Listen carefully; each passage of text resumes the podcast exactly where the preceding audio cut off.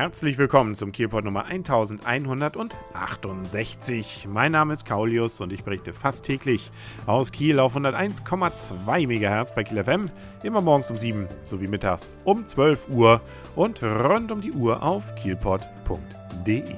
Für viele war dieser Dienstag kein normaler Dienstag, sondern der erste Dienstag in ihrer jungen Karriere gegebenenfalls als Landtagsabgeordneter. Wobei die meisten, die da jetzt ja wieder sich an diesem Dienstag dann in den Plenarsaal gesetzen haben, gesetzt haben, mit Blick auf die Förde äh, dieses Jahr im letzten Jahr auch schon getan haben. Aber nichtsdestotrotz, ein paar neue waren ja dann eben dabei. Und äh, damit sie dann auch schon gleich richtig begrüßt wurden und würden, äh, hat man sich wohl von der Kieler Seite gedacht, Mensch, machen wir noch ein paar Fotos und äh, stellen dann noch eine Blitzampel bzw. einen Blitzautomaten direkt vor die Kunst Kunsthalle, da müssen die dann ja durch.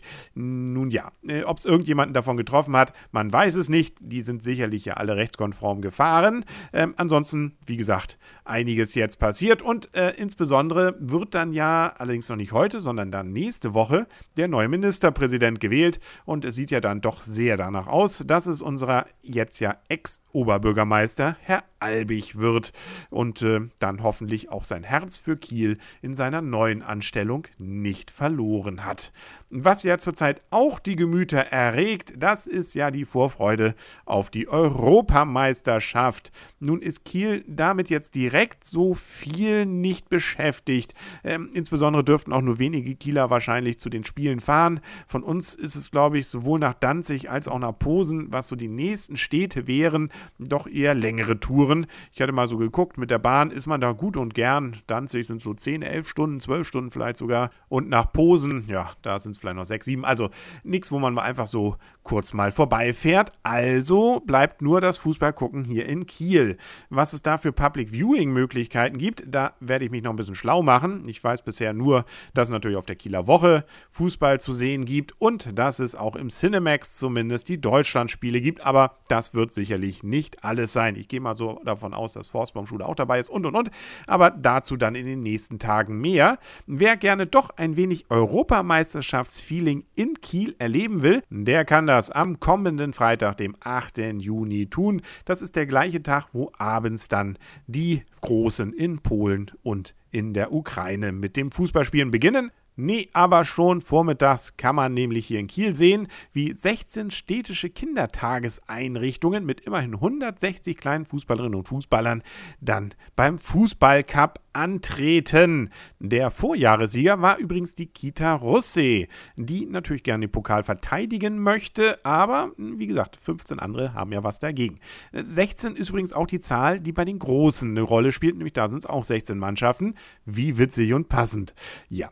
Ähm, stattfinden wird das Ganze hier in Kiel übrigens auf dem Kieljahrplatz im Hasseldicksdammer Weg. Und los geht's um 9.30 Uhr. Gegen 14 Uhr hofft man dann die Siegermannschaft gefunden zu haben äh, und äh, diese dann auch entsprechend natürlich dann mit der Siegerehrung versorgt zu haben. Das ist übrigens der dritte Kita Fußball Cup, der hier in Kiel stattfindet und es gibt auch noch ein bisschen Rahmenprogramm mit Tanzeinlagungen und einer Hüpfburg. Die darf natürlich bei so einer Veranstaltung für Kinder mit Kindern nicht fehlen und Essen und Trinken kann man natürlich dort dann auch noch. Wer sich übrigens gefragt hat, ob es denn während dieser Kieler Woche im Jahr 2012 wieder die Wakeboarder im Bootshafen gibt, dem sei verraten, yo. Sie kommen wieder zum zweiten Mal jetzt. War ja letztes Jahr wirklich schön anzusehen und ein richtiger Erfolg. Da kann man ja 2012 das einfach nochmal wiederholen. Und zwar so sogar, dass richtige Wettkämpfe wieder stattfinden werden. Am ersten Wochenende, insbesondere am 16. Juni, kann man sogar, wenn man Nachwuchs ist, beziehungsweise bisher in den Ranglisten nicht aufgetreten ist, aber sich das trotzdem zutraut, da vielleicht mitzumischen, Wildcard-Startplätze für die richtigen Wettkämpfe am Wochenende drauf gewinnen. Also, wer also beim Wakeboarden bisher großartig ist, aber noch nicht entdeckt wurde, für den sollte dann der 16. Juni wahrscheinlich einer der Höhepunkte seines Lebens sein. Dann am Wochenende drauf, da gibt es dann eben die Wettkämpfe in vier Kategorien. Das ist dann insbesondere Samstag, der 23. Juni. Am Freitag, da sind dann schon die etwas jüngeren dran. Und immerhin 2000 Euro Preisgeld gibt es zu gewinnen in, ja, ich sagte es ja schon, vier Kategorien. Also ordentlich was los, kann man einiges wieder sehen. Und dazwischen in der Woche ist natürlich dann auch möglich, dass man selber sich mal draufstellt, das Ganze mal ausprobiert äh, und insbesondere zur Belustigung der Zuschauer dort dann äh, gehörig ins Wasser fallen wird.